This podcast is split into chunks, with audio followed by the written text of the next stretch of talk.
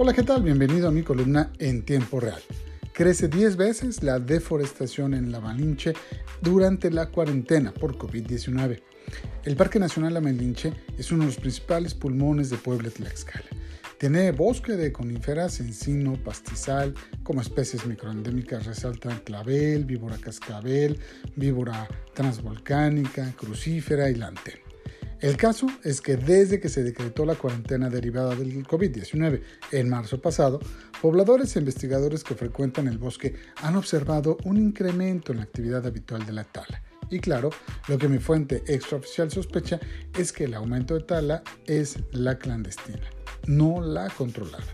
El gobierno federal dirá que le toca a los estados, pero no es así es una responsabilidad compartida y los recortes presupuestales ordenados por el presidente Andrés Manuel López Obrador han reducido más del 50% de la capacidad operativa y de personal en instancias dedicadas a inhibir esta práctica, tales como la CONAFOR. Le doy datos. El Parque Nacional tiene 46.112 hectáreas. Esta zona es administrada por la Comisión Nacional de Reservas Naturales Protegidas, CONANP, y los gobiernos de Puebla y Tlaxcala. Hoy más de 44 mil personas viven alrededor de esta zona y está bajo el manto protector federal desde el decreto emitido el 6 de octubre de 1938.